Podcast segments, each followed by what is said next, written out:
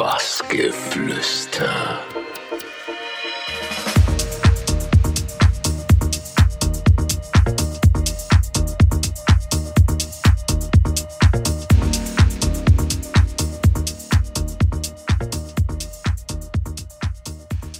Hallo, hier ist Anja Schneider von Sus Musik aus Berlin und ihr habt mich hier im Grüne Sonne Festival und ihr hört Bassgeflüster. Viel Spaß, ciao.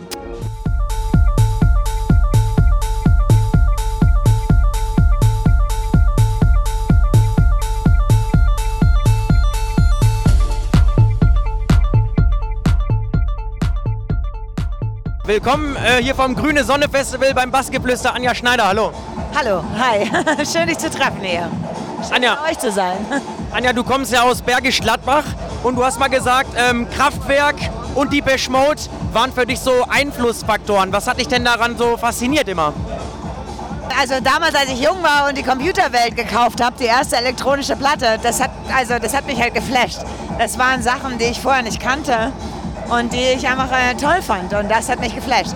Und Depeche Mode, keine Ahnung, das ist also wär für mich sehr schwierig, irgendwas zu finden, was an Depeche Mode nicht flasht, sagen wir es mal so. Aber warum bist du dann äh, zur elektronischen Musik gekommen? Also der ähm, Sprung von Kraftwerk zu Depeche Mode, zu Elektro es ist elektronische Musik. Das war ganz klar, dass dann irgendwie Techno kommt. Also logisch. Ja. Jetzt hast du dich dann 94 entschieden, nach Berlin zu ziehen und bei KISS FM zu arbeiten. Was hat dich denn dazu dann äh, gebracht? Ah, das war einfach so ein Wochenende in Berlin, was ich verbracht habe, wo ich das erste Mal im Tresor war, das war 93, und gemerkt habe, okay, da geht irgendwas, was so fantastisch ist und was irgendwie was ganz Großes ist und das, davon will ich Teil sein. Und dann habe ich sofort meine Sachen gepackt und bin nach Berlin gezogen, weil mich das einfach total geflasht hat und angemacht hat, was da einfach passiert. Und da wollte ich halt dabei sein.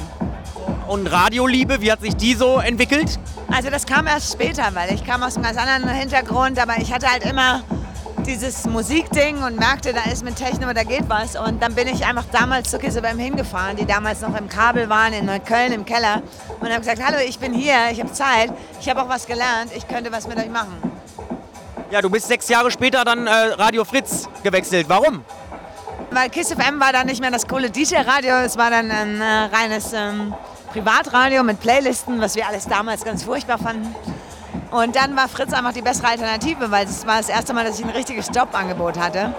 Und die wollten halt mehr elektronische Musik in ihrem Programm haben und da habe ich sehr viel beraten und denen geholfen. Und es war für mich halt ähm, super.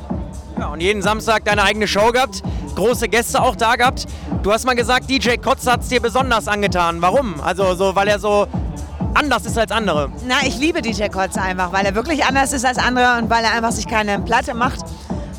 Ähm, und weil er mich jedes Mal so geflasht hat mit seinen DJ-Sets, ist dann nach einer Weile, wenn du es halt auch professionell machst, ist es relativ schwierig, nochmal geflasht zu sein, weil man eigentlich immer denkt und so, oh, kenne ich auch, was spielt er jetzt und so, oder was spielt die jetzt? Und Kotze schafft es immer, mich zu überraschen, aber so auf so eine nette, unfassbare Art, dass ich das so geil finde. Also ich hab, weiß, ich habe ihn ganz oft gehört, früher auch bei einem Open Air, wo er dann von den Beatles Here Comes the Sun gespielt hat oder von den Gorillas irgendwas reingedroppt hat. Und sowas ist halt für mich immer wow. Gepunktet. 2003 bis 2005 warst du äh, Resident im Watergate Club. Wie bist du da äh, rangekommen und warum machst du es nicht mehr? Äh, also so, ich, mach, ich spiele in Berlin immer noch im Watergate. Also ich spiele zwei bis dreimal im Jahr da. Aber damals war das so, dass ich natürlich auch alle kannten und da war das Watergate noch gar nicht so bekannt, wie es jetzt war. Also die hatten mehr Drum and Bass und da lief das noch gar nicht so. Und die haben mich damals gefragt, aufgrund auch meiner Radiosendung, ob ich da nicht eine Party machen will. Und da habe ich die erste Party da gemacht. Nochmal einen Sprung zurück, Mann. Bei KISS FM hast du auch zusammen mit ähm, Ellen Alien gearbeitet. Wie sah das denn da aus? Also was habt ihr denn da gemacht? Also das Ganze, also wir saßen in einem Keller in Neukölln und ich war diejenige, die jeden Tag alle angerufen hat, ob sie zur Arbeit kommen können und eine Sendung machen können. Also es war nicht nur Ellen Alien, es war tatsächlich Paul van Dyck, der damals noch eine Morningshow da auch gemacht hat. Jetzt mal raus aus der elektronischen Musik. DJ Tomek hat damals eine Sendung gemacht für polnische Mitbürger. Jeder, der damals bei KISS FM was gemacht hat, aus denen ist was geworden. Es gab die Anastasia, die nachher zur MTV gegangen ist, die Wetten das auch äh, als Reporterin gemacht hat. Also da waren ganz viele Leute drin, aus denen nachher irgendwie ganz lustig was geworden ist. Also Du hast äh, 2005 ja auch dein Label Mobily Records gemacht und dazu hast du mal gesagt, als ich dann noch ein Label aufgemacht habe, wurde man erst recht nicht ernst genommen. Und ja, darüber hast du dich auch mit der Ellen äh, unterhalten. Was meinst du denn damit? Also, wurdest du da echt belächelt? Naja, die Ellen war schon eine der ersten Frauen, die das Label gemacht hat, oder die ein Label gemacht hat. Und damals war das noch nicht so, wie es heute war. Da war man als Frau schon eher Außenseiter und wurde anders bewertet und auch natürlich belächelt. Also das war nicht ganz so einfach damals für uns. Und da war die Ellen natürlich Vorreiter und auch Vorbild oder Mentor für mich. Du hast letztes Jahr so einen, kann man sagen, eigentlich so einen Schnitt gemacht. Da hast du sehr viel verändert. Du bist äh, von Radio Fritz zu Radio 1 gewechselt. Du hast dein äh, Label aufgegeben, Mobile Records, hast äh, dann äh, Sus Music äh, aufgemacht. Das hat auch für dich eine besondere Bedeutung, weil es, glaube ich, der Familienname von deiner äh, Mama ist. Ähm, warum hast du denn so einen radikalen Schnitt gemacht? Ach, das mit Radio 1, das war für mich ein äh, Geschenk, weil es ein Sender für Erwachsene, wo ich meine Hörer auch sieze. Und das war einfach zwangsläufig so. Ich bin ja auch älter geworden und das war schon immer mein Sender, den ich höre und mein Ziel. Das war toll. Und äh, mit Mobile, da war ich einfach an einem Punkt, wo ich nicht mehr weitermachen konnte. Ich hatte halt ähm, sehr viele Leute auch für mich arbeiten. Ich hatte so einen Apparat hinter mir. Und dann habe ich halt gemerkt, dass meine Kreativität oder meine Musikalität oder ich mich als Künstler da nicht mehr sehe. Ich musste halt sehr viel releasen, um den ganzen Apparat am Laufen zu halten. Ich musste überall spielen. Und das wollte ich einfach nicht mehr. Ich wollte einfach frei sein und wollte wieder zurück zur Musik. Und habe dann äh, ein Studio gegründet und habe jetzt ein Mixing- und Mastering-Studio und ein Produktionsstudio mit ähm, meinen zwei Partnern zusammen. Und äh, wollte halt was ganz anderes machen. Wollte mich befreien von dem Druck, immer irgendwie alle zwei Wochen was zu releasen. Weil das ist mir dann halt auch aufgefallen auf Mobile, dass ich halt immer was releasen muss und dass ich es vielleicht auch gar nicht mehr spiele. Und ich wollte halt einfach wieder einfach einen Bruch machen. Wenn du, die, wenn du dich entscheiden müsstest, DJ oder ähm, Radiomoderatorin? Ich mache beides und ich hoffe, dass ich Radiomoderatorin noch äh, ganz schön lange machen werde.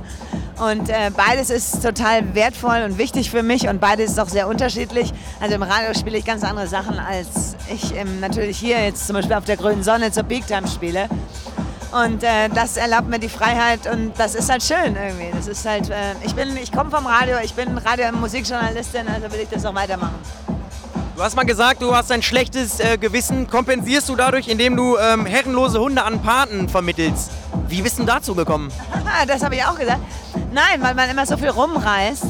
Und ähm, man, dann denkt man natürlich auch über Umwelt und an Sachen nach. Und andere Leute denken immer, das ist so geil. Ne? Aber irgendwann findest du das gar nicht mehr so geil, weil du einfach immer weg von deiner Familie und deinen Freunden bist.